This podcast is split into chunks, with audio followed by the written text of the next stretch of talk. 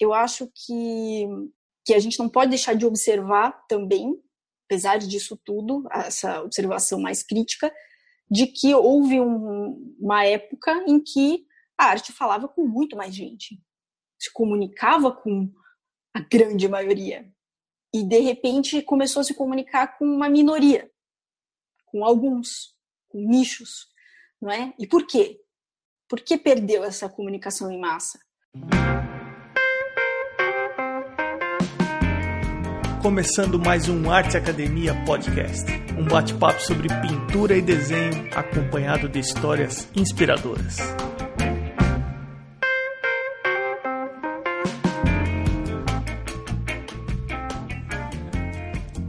E como vão as coisas? Tá tudo bem por aí? Eu espero que sim. Daqui a pouco o Arte Academia Podcast vai completar um ano. Serão 52 episódios semanais ininterruptos. Esse é o episódio 49 e eu já posso dizer que algumas novidades estão vindo por aí. Vantagens exclusivas serão oferecidas para quem fizer parte da lista de e-mails do arteacademia.com.br. E para isso, basta você informar o seu e-mail lá na home do site. Tem um campo onde está escrito, abre aspas, Faça parte da lista de e-mails do Arte Academia e receba conteúdo gratuito sobre arte, promoções e informações exclusivas. Fecha aspas. Se por acaso você já visitou o site e já baixou o PDF da apostila da Lógica sobre Luz e Sombra, você já está fazendo parte desse banco de e-mails. E não é necessário entrar novamente com seu e-mail. Se ainda não, fica aqui o convite. Dessa forma você vai receber na sua caixa de e-mails informações exclusivas e algumas vantagens sobre essas novidades que estão vindo por aí. Agora é preciso agradecer reconhecendo a importância dos apoiadores do podcast. Eu vou estar a seguir seus respectivos perfis no Instagram, e são eles: arroba Irmigard desenha, arroba Pellegrini Ivana, arroba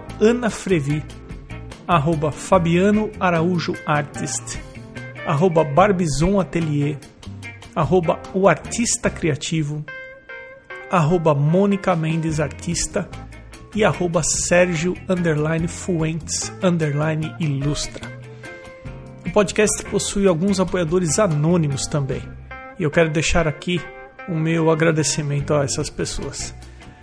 Para se tornar um apoiador do podcast é bem simples. Basta ir até o arteacademia.com.br, clicar em Apoie o Podcast. As opções de apoio são a partir de apenas R$ reais mensais. Tem outras formas muito simples de apoiar o podcast. Você pode compartilhar ou comentar sobre algum episódio em suas redes sociais. E se fizer isso, não deixe de marcar o arroba arteacademia podcast para eu replicar seu post comentar sobre o podcast com amigos, com colegas que fazem aula de pintura ou desenho com você, ou com seus alunos, se você é professor, ou mesmo em algum grupo que você participa, seja no WhatsApp ou Telegram, enfim. Se o podcast vem entregando algum valor e se você vem conhecendo novos e interessantes artistas, considere retribuir divulgando o podcast. Você estará contribuindo para o assunto desenho e pintura atingir ainda mais pessoas. Outra forma que também ajuda bastante é deixar um review na plataforma onde você escuta o Arte Academia, principalmente se você ouve pelo iTunes. Eu agradeço qualquer forma de apoio. Sobre o episódio de hoje, muitas vezes a gente se depara com imagens, sejam pinturas, desenhos, fotografias, ou mesmo músicas ou filmes, que consideramos belos, bonitos que enchem os nossos olhos.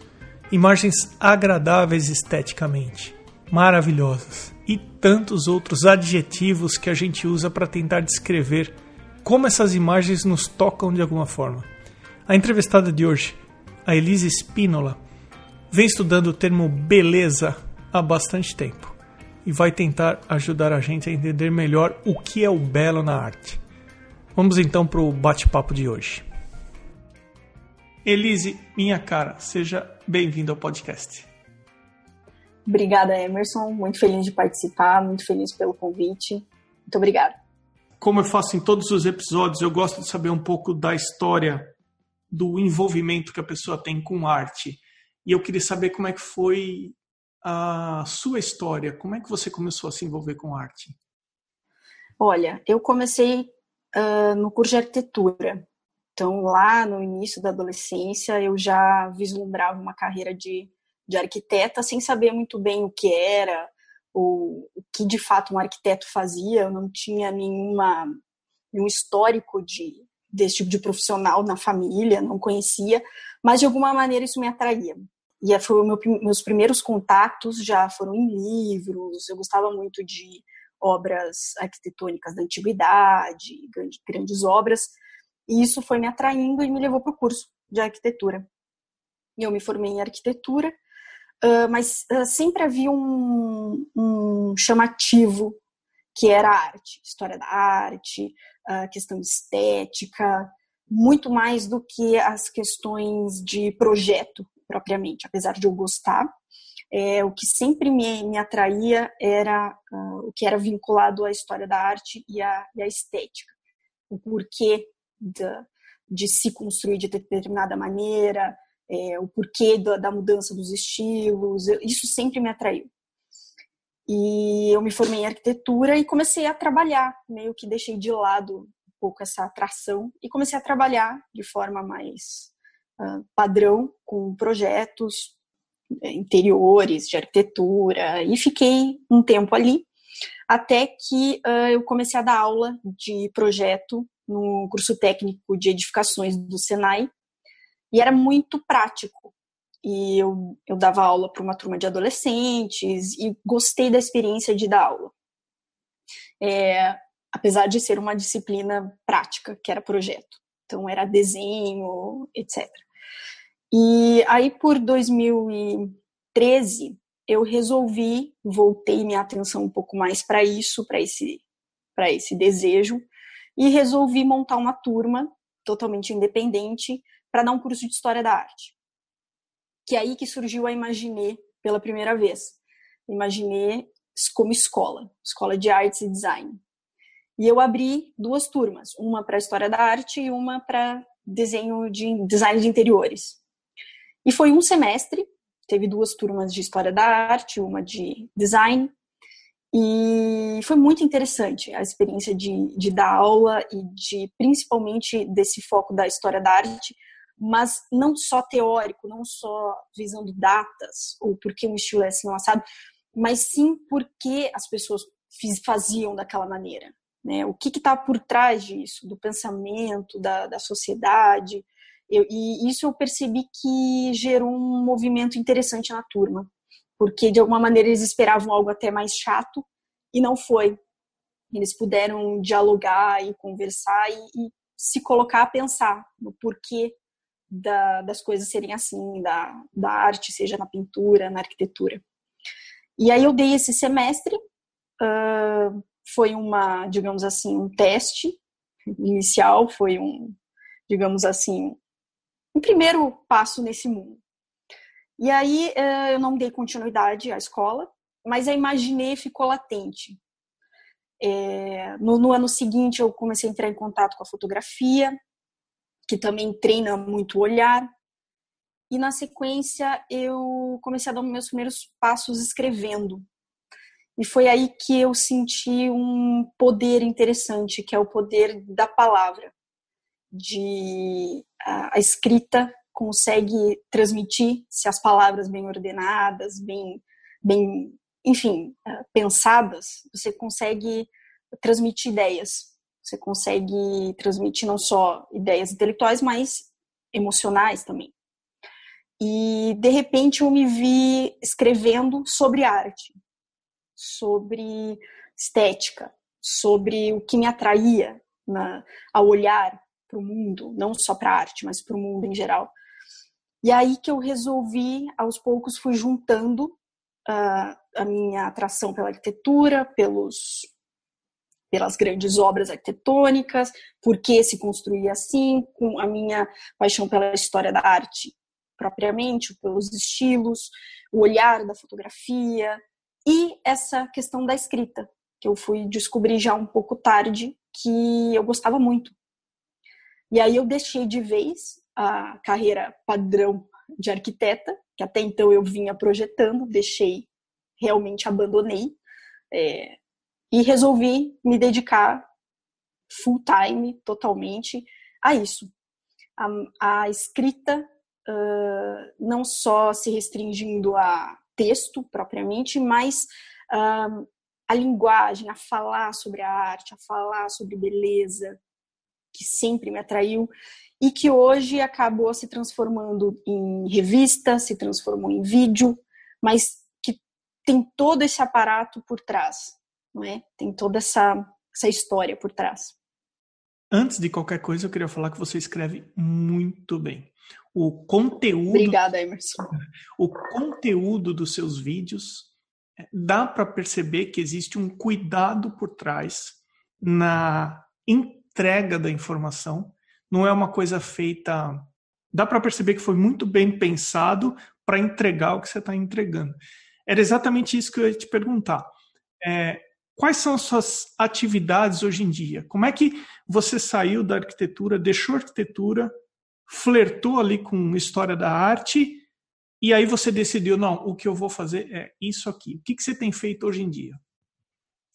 É, foi um processo de alguns anos, até 2018, janeiro de 2018, que eu dei exatamente o formato que tem hoje da Imaginei, é, que é a revista, tudo veio com a, primeiro com a revista, até um pouquinho antes de 2018, é, eu até comecei a publicá-la em inglês, tentando visar um público maior, uh, mas uh, resolvi deixar isso um pouquinho para frente, voltei para a língua portuguesa, para formar uma base maior, para depois tentar atingir esse público internacional. Mas foi propriamente em 2018 que chegou nesse formato que eu decidi não é isso mesmo que eu vou fazer. Então, hoje eu me dedico a imaginar o que é visto na, nas nossas páginas e no canal. Então, tem a, a, a vertente de vídeos, que é uma mídia muito, uh, muito forte, ela, ela gera estado muito mais rápido e fácil no espectador do que propriamente a leitura. Então, acabou tendo essas duas vertentes. Os vídeos, que é até para um público muito mais leigo, mas que gosta. Então, ele, ele assiste, ele se envolve um, e, de alguma maneira, entende e vive aquilo, que esse é realmente o objetivo. E a revista que é para quem gosta de um pouquinho aprofundar um pouquinho mais, que gosta de parar, de ler e tal. Então, é, basicamente é isso. Um, e, paralelamente, eu tenho, estou fazendo um trabalho de, de pesquisa mais profunda sobre os conceitos de beleza e, enfim, observando a história como um todo, é, fazendo um estudo, um, estudo mais pessoal, que eu ainda não sei o que é que isso vai se transformar, mas que muito disso eu já vou já, já tenho distribuído em gotas aí, até, até bastante, não tão homeopáticas, mas intensas através da, da Imaginei e, a, e suas formas, tanto de canal quanto de revista. Você comentando aqui, e eu estou no site, você tem um Linktree, e antes da gente falar sobre um ponto que você tocou, que você está se aprofundando no estudo do que é belo, Vou ler algumas. As Meninas de Diego Velázquez, grandes obras em cinco minutos. A Ronda Noturna de Rembrandt, grandes obras em cinco minutos. Mona Lisa de Leonardo da Vinci, grandes obras em cinco minutos. Giotto, pintor de São Francisco, uh, especial e por aí vai. Tem uma série de conteúdo o formato que você colocou. Guernica, de Pablo Picasso, grandes obras em cinco minutos. Então, antes da gente começar a conversar sobre o que é belo, fica aqui uma sugestão. Vá até o canal do YouTube da Imaginer Universe. É assim que fala, Elise? Isso. É, imaginer é uma palavra francesa, então ela não termina, você não fala o R, é imaginer, que é imaginar, vem da palavra imaginar. E eu gostei muito da, dessa palavra, porque ela representa tudo nesse aspecto de arte e tal. Então eu imaginei, imaginei Universe. Imaginei Universe, ok, obrigado. Aqui está dizendo que é uma art magazine, eu já assinei, eu já faço parte, eu recebo os e-mails que vocês enviam. E tem aqui uma. Você tem um vídeo rápido e você também tem uma matéria na revista que diz o seguinte: beleza é mesmo questão de gosto? A arte além das aparências. Esse é um tema que eu acho bem delicado. Sim. É, o que, que é belo, o que, que é bonito e o que, que a gente pode considerar que não é. Então, é, como que você vê a beleza na arte ou vai além da arte? Como que você vê esse assunto? Olha, eu acho que beleza vai além da arte. É, e eu não vejo de uma maneira ah, como muita gente tem abordado o assunto hoje em dia, de querer fazer uma divisão muito clara. Não, isso é belo, isso não é belo. É, eu acho que a gente tem que analisar como grau, graus de, de beleza. E, e avaliar que existem, um, existem momentos na nossa vida em que algo é belo. E no momento seguinte, aquilo pode não ser mais belo. Por quê? Você teve outras experiências, você viveu outras coisas, você viu outras coisas, estudou. E aquilo deixa de ser e provavelmente ampliou. O teu conceito, a tua visão ampliou. É, e assim por diante. É, então eu acho que existem graus, talvez do mais relativo ao mais absoluto. Dizer que uma coisa não é bela, é, eu acho que é arriscado, como você falou.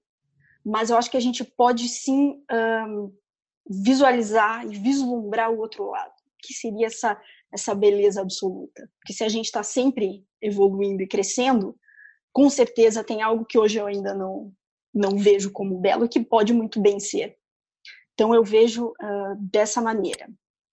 É, eu acho que, que, que pode ser aplicado à arte e foi por muitos séculos, isso foi de grande importância na história da arte, é, era uma preocupação, era um dos elementos na, na, na, na criação e na, enfim, na construção, sempre foi um dos elementos uh, importantes, é, sempre foi linkado na filosofia por séculos na civilização ocidental com o, com o verdadeiro, com o bom, então era uma tríade, né? O bom, o belo e o verdadeiro.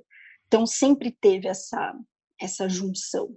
Então eu vejo muito dessa maneira. É, tem uma beleza que atinge a todos, ou pelo menos a quase todos. E eu até cito no vídeo, porque uma flor tem basicamente o mesmo efeito sobre quase todos, seja um japonês ou um brasileiro, a, a gente vai sentir algo, não é? E assim como algumas obras de arte. E o que tem nelas, o que elas falam, que atinge a quase todos, né? para não dizer todos, porque aí seria um pouco tem imprudência, mas a quase todos. Então eu acho que esse vislumbre dessa beleza muito maior, dessa beleza que tem um poder que a gente até ser, como ser humano até é difícil explicar e trazer em palavras, é, é, algo que sempre me atraiu, que eu tenho estudado e tenho buscado e tento, tenho, tento esclarecer isso para mim e repassar para os outros, através da Imaginei, há vários anos. É, isso sempre foi a minha, a, a minha linha norteadora, digamos assim, todo o meu trabalho. Você me fez lembrar o episódio 4 com a Gil Chaves, que ela é uma restauradora, e ela estava narrando quando ela abriu um, um pacote de telas do Rembrandt, porque ela recebeu uma exposição em Brasília. Se eu, se eu não estiver enganado, acho que foi Rembrandt. Mas isso é um gancho que eu queria pegar sobre o que você falou. Às vezes a pintura foi feita 400 anos atrás e ela continua atraindo uma coisa que a gente não consegue identificar o motivo, que é alguma coisa que emociona a gente ficar na frente da, daquela tela, daquela imagem. Eu não consigo explicar por quê. E a minha esperança é você hoje aqui no podcast. Como é que você vai explicar isso? Olha. Mas assim, tem músicas que são universalmente belas, que todo mundo gosta da, daquela música, assim como tem pinturas que todo mundo gosta. A gente pode definir isso como sendo belo? Olha, é, não tenho pretensão de responder a tua pergunta, Emerson, de jeito nenhum, é, mas tenho, tenho buscado incessantemente essa, essa resposta. É, mas eu acho que essas obras, elas falam de algo que é maior que a gente. Acho que a beleza sempre tem essa relação com algo que a gente não consegue abarcar totalmente. Ela, ela, ela nos liga a algo, posso dizer, de divino, talvez. E, e, e a palavra divino pode ter as mais variadas interpretações para cada um, mas é algo que está um pouco além da nossa esfera humana, não é? Chamavam o próprio Michelangelo do divino Michelangelo, como se fosse quase uma mão de Deus a criar aqui na Terra. Então, é, eu acho que, que é isso que nos liga a essas obras e, e não só obras, não só questões físicas ou visuais, mas a, as, as experiências, as sensações, a ver uma mãe e um filho, o amor de uma mãe e de um filho, por exemplo, é, ou o sofrimento do outro. É, por mais que você esteja vendo o sofrimento, aquele teu sentimento é belo, você sente compaixão, né? Mas o, o que, que, é isso? Eu acho que tudo isso parece que que, que caminha ali, que, que tem alguma relação com isso de ser maior que nós, que nos liga a algo maior. Ah, eu, eu concordo plenamente com você. Eu vou dar um depoimento aqui e eu acho que ele vai ao encontro disso que você está falando, porque tem alguns autores que eu tive o privilégio e a oportunidade de ver as pinturas originais. Então, Rembrandt me emociona.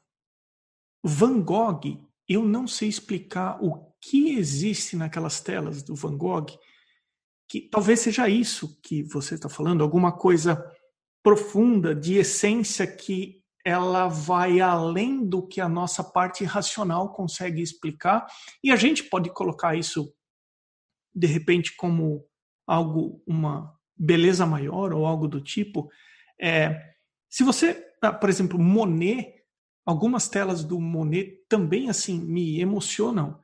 E agora, se você perguntar para mim, você gosta da qualidade visual ou você se identifica com a qualidade visual, por exemplo, do que o Van Gogh faz? Não, eu não me identifico com a identidade visual da pintura dele. Mas aquela pintura me emociona. Aquela. Eu, então, você vê o, o, o conflito? Eu adoro o Rembrandt, eu gosto de pintar de uma maneira assim, abordando o realismo, alguma coisa mas eu não me fecho para não me deixar emocionar por outros estilos. Vou te dar um outro exemplo. Na música clássica, eu gosto de fazer paralelos em relação à, uhum. arte visual e à música clássica, ou as, a música de uma maneira geral. Uhum. A música clássica, ela, se eu não estiver enganado, ela surgiu por volta de 1900. E ela uhum. surgiu, penso eu, por uma por uma demanda por o que acontecia na sociedade naquele momento, e depois de um período surgiu um outro estilo musical que sobrepôs a música uhum. clássica, por exemplo, o rock, e uhum. depois surgiu um outro uh, estilo musical, sei lá, o pop, ou disco, ou alguma coisa do tipo. Isso não significa que a música clássica hoje em dia não tenha um sentido e não tenha um espaço para música clássica. Uhum. Da mesma forma que movimentos artísticos, por exemplo, impressionismo, realismo, não significa que hoje em dia não exista espaço e não exista sentido para esse tipo de coisa. Tem músicas no rock que eu gosto muito e elas são meio que universais. Da mesma maneira que música clássica. Então é assim, uhum. eu, eu consigo enxergar e eu sou aberto para me deixar ser absorvido tanto para uma música clássica de um gosto ou que, que, que, toque a minha essência, como um rock ou como um outro estilo musical. É, uhum. Então é assim, dá para perceber em diferentes estilos musicais algo que passa a ser uma unanimidade em relação a uma qualidade estética ou uhum. eu não sei se eu estou viajando muito, mas tá totalmente coerente. Sim, totalmente, totalmente. Eu acho que o teu teu comentário agora uh, e até voltando um pouquinho que você falou da do, do Van Gogh ou do, do Monet, do Rembrandt, é, eu acho que o teu comentário esclareceu muito a diferença de gosto, de, de relação, de, de identificação que você falou, com uh, o, o, a tua sensação de beleza e de emoção. É, você não se identifica com, com o estilo do Van Gogh. Talvez você. Aquilo até pareça um pouco, sei lá, estranho para você, não sei, tô, tô aqui inferindo. Mas você não deixa de absorver e observar a beleza da obra. Então, eu acho que a tua experiência é, é um exemplo muito coerente da diferença do que é gosto e do que é beleza. Beleza, ela não está ligada, ela não está dependente do gostar ou não, do identifi se identificar ou não. E eu acho que na música também. É, eu vejo assim, pelo menos. Então, não, eu, eu, você está me ajudando a, a, entender eles, porque assim, vamos para o outro lado da, da história. Poxa, tem músicas, eu estou fazendo uma metáfora, estou fazendo um paralelo, mas tem músicas que realmente me emocionam e eu, eu gosto de ouvir. Mas também tem coisas, por exemplo, na arte contemporânea que eu não me identifico em nada.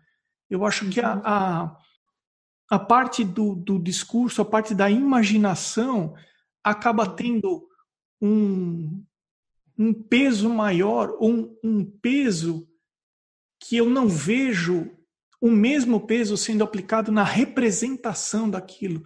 E para mim, a representação é, tem um peso muito grande, é muito importante para mim, para aquilo me absorver. É, da mesma maneira, a música. Eu não sei, o que, que seria uma música contemporânea hoje? O, o, funk seria uma música contemporânea? Eu não sei. Me, me, me parece que sim. Então, sim. eu não consigo ser absorvido esse, por esse tipo de música. Eu entendo perfeitamente que isso é um reflexo de como está a sociedade é uma demanda que, que surgiu, que apareceu. Uhum. Ah, mas em termos de gosto não tem me absorvido. Eu não posso, Entendi. eu não tenho direito de falar que é ruim ou que é bom ou que eu simplesmente eu não consigo me identificar com essa linha de abordagem, seja da música, seja da pintura, seja da, da arte contemporânea. Eu acho que isso não, é a coisa mais honesta que eu consigo falar, sabe? Não, não só não se identifica, como não conecta. Eu acho que a beleza é um conector entre o objeto e a pessoa. Mais do que uh, algo, algo abstrato. Então, eu acho que as obras de arte modernas, aí dá para falar desde o século XX, a arte perdeu um pouco deste elemento, que é um elemento comunicador, que você consegue acessar o, o espectador. É, parece que foi retirado esse elemento e, como você mesmo falou, a importância toda está na imaginação, ou no que o artista quer passar pura e simplesmente, sem se preocupar com o outro lado, não é? com o, espectador. Porque a verdade é essa: hoje você vai numa galeria, você vai num museu que tenha obras mais contemporâneas, e aquilo não fala em você. Aquilo não se comunica. É algo que muitas vezes você até sente rejeição. Ou, tá, você lê lá a descrição que o, o artista fez e aquilo continua sem sentido. É? Eu acho que é porque falta esse elemento que, durante toda a história, os artistas, conhecidos os seus nomes ou não, se preocupavam com essa comunicação é, fosse na arquitetura, na pintura, na música.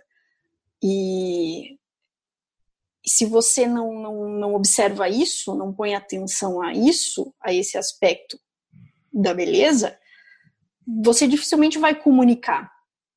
Vai, vão ficar dois elementos distantes, sempre distantes. Eu entendo isso que você está falando e realmente você tocou num ponto sobre importante sobre conexão. Né? É, eu não posso ter uma visão egocentrada de falar assim para você que uh, não, a arte contemporânea não tem sentido nenhum. Uh, pô, vamos inverter a coisa. Pode ser que eu esteja numa situação em que eu não consiga entender o que está sendo proposto. E, e existe lá uma, uma, uma sequência, uma, uma, uma corrente, algo acontecendo, e que eu não posso ter a pretensão de achar que a minha opinião é. Sabe, o que eu estou querendo dizer é o seguinte: eu não, eu não gosto quando eu não me. É, as pessoas não se identificam com uma determinada corrente e elas desqualificam aquela, aquela corrente. Né? Então, assim, uhum. eu, eu não consigo me conectar com a arte contemporânea atual, uhum. não significa uhum. que não tenho valor e não uhum. significa que não tem qualidade. Eu simplesmente não consigo me conectar, mas eu não posso jamais desqualificar uma, uma corrente. Acho que esse julgamento não, não cabe mesmo. É, se, se desvalorizar não cabe, mesmo porque você se coloca numa posição de talvez não tenha entendido, talvez não tenha compreendido. Você dá, né, o devido respeito à, à, à coisa. Mas eu acho que, que a gente não pode deixar de observar também, apesar disso tudo, essa observação mais crítica, de que houve um, uma época em que a arte falava com muito mais gente, se comunicava com a grande maioria. E, de repente, começou a se comunicar com uma minoria com alguns, com nichos, não é? E por quê? Por que perdeu essa comunicação em massa? Porque do menos escolarizado ao mais escolarizado, uma obra de Michelangelo vai, vai, vai de alguma maneira impactar a pessoa. Ela pode não entender o tema, ela pode não entender por que foi feito, ou até a técnica que foi usada. Pode não entender nada. Mas aquilo vai se conectar com algum aspecto humano dela. E essa comunicação, ela deixou de ser feita em, em massa, não é? é? Por quê? E essa é uma pergunta que eu me faço. Por quê? E o que, que é esse elemento? O que conecta? Que nós, como seres humanos, uh, temos inerentes a nós que se conecta com determinadas obras? Né? A, a gente dá exemplo de da natureza, etc. Ok, mas o que, que outros seres humanos tiveram de é, a genialidade ou a capacidade de construir, de, de criar, e que está falando comigo e com tanta gente ao mesmo tempo. Não é? Eu acho que um desses elementos é a beleza. Mais do que uma beleza que dá para você descrever esteticamente. Ah, são cores, ah, é a proporção, é a harmonia, é, é mais, pouco mais do que isso. Porque o menos escolarizado ele não sabe ele não, não tem esse conhecimento. Por mais que eu descreva, é por isso, isso, isso, isso, parece que existe ainda um elemento é, desconhecido, abstrato, que está falando com todos nós o tempo inteiro. É, e isso sempre me atraiu muito. E hoje é, é o estudo que eu faço. É, me aprofundar na mitologia, na história até da filosofia, do o que é que tem, né? O que, o que comunica? que está por trás da beleza? Como eu disse, sem pretensão que eu vou responder, mas a, a busca continua. Ah, mas eu acho que existe sim alguma coisa além da nossa capacidade de interpretação que conecta uh, essas grandes obras, seja música, seja arte visual, seja algumas peças de arquitetura, seja alguns produtos. Uh, tem alguns ícones, algumas coisas que elas são, assim como tem alguns, ou tiveram e ainda tem por aí alguns seres humanos que também são uma, um ponto fora da curva. Me diz uma coisa, você tem um estilo, um movimento artístico que te encanta mais e que te seduz mais? Que você fala assim, nossa, eu adoro impressionismo. Olha, é até, até estranho, para algumas pessoas pode parecer, mas o estilo que mais me atrai, e até talvez por isso eu um dia entrei na faculdade de arquitetura, mas é o gótico. É, um, o gótico é essencialmente arquitetura, não é? E, e até falando nisso do, de artistas, de pessoas que usaram elementos de conexão que homens são esses que construíram essas catedrais incríveis, que não sobrou nome, não sabemos quem foram, mas que você adentra um edifício daquele e você se transforma, você, é, aquilo mexe no teu, no teu ser de uma maneira que eu ainda não, não entrei num edifício que tem uma ação tão profunda. Então, uh, foi um gótico desde sempre, desde que eu me lembro, assim. Mas se eu for falar em termos de, de pintura, gosto muito da, da, da do Renascimento, do, do, clássico renascentista, sou, sou muito fã. E, e do, dos pintores flamengos e holandeses, essa, essa linha desde de, uh, Van Eyck, Rembrandt, Vermeer, também me atrai, me atrai bastante, gosto bastante. Elise, você não arrisca umas pinceladas, uns desenhos? Olha, já já arrisquei, mas digamos assim, nunca me empenhei o, o suficiente. Talvez tenha sido isso. Como que as pessoas podem conhecer mais sobre a Imagineer? Quais são os canais? Onde é que você está presente hoje em dia? Olha, principalmente no Facebook e Instagram, Imaginei Universe, e no YouTube, e para quem quiser assinar a revista, também temos o link para assinatura, é gratuita, a pessoa recebe a cada 15 dias eu libero um artigo novo. Então hoje nós estamos no terceiro número já, da Imaginei, o lado colorido da arte, então nós estamos falando sobre cor. E eu vou buscar aqui o link para passar para o pessoal que quiser se cadastrar é artmagazine.imagineuniverse.com barra cadastro. Então vamos lá, repete. É artmagazine.imagineuniverse.com barra cadastro. Tem também quem acessar nosso Facebook, também tem lá várias postagens com o link, é bem fácil de, de encontrar. No YouTube também, Imaginei Universe, tem bastante conteúdo interessante lá. Vou, vou confessar uma coisa para você aqui. Diga. É, eu comecei o podcast buscando as pessoas pelo Instagram. Uhum. Aí as pessoas começaram a indicar artistas e perfis interessantes para fazer entrevista. E as indicações uhum. estão cada vez em maior volume. Mas sabe como eu cheguei até você? Não. Como? com uma pegadinha que você faz na sua página, que você coloca que obra de arte é essa? E você não ah, mostra toda a obra de arte. Só... Mas aquilo me pescou assim fácil. Porque eu é vi mesmo? aquela imagem, é, eu vi aquela imagem e eu pensei assim: caramba, que, que obra de arte é essa? Deixa eu começar a ver. Não consegui uhum. saber que obra de arte você não, você não lembra qual era? Não, eu não lembro qual, eu não consegui descobrir que obra. Mas aquilo me chamou a atenção. Falei, pô, que bacana esse tipo de exercício. Sim. Para ver. É, então, ó, fica aqui uma sugestão também para o pessoal acompanhar a Imaginer tanto no Facebook quanto no Instagram e você vai Isso. ver lá que a Elise ela coloca um pedacinho de uma obra de arte e te pergunta que obra de arte é essa, certo, Elise? Isso, certo. É, para estimular o, o pessoal a, a buscar suas memórias de imagem que ficam, não é?